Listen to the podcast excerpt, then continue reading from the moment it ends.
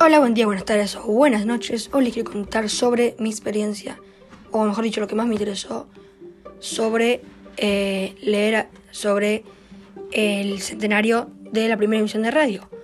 Y bueno, me interesó porque nunca sabía cuándo había sido la primera emisión de radio. Y además, bueno, que pude saber los nombres de quienes la, quienes la, la hicieron, la primera emisión de radio de Argentina. Y pude saber, bueno, qué año se hizo y todo eso, porque nunca sabía y siempre, bueno, no siempre, pero desde hace un tiempo yo tenía interés por saber cómo fue la primera radio, así que, bueno, nada, disfruten de las, de las demás conclusiones.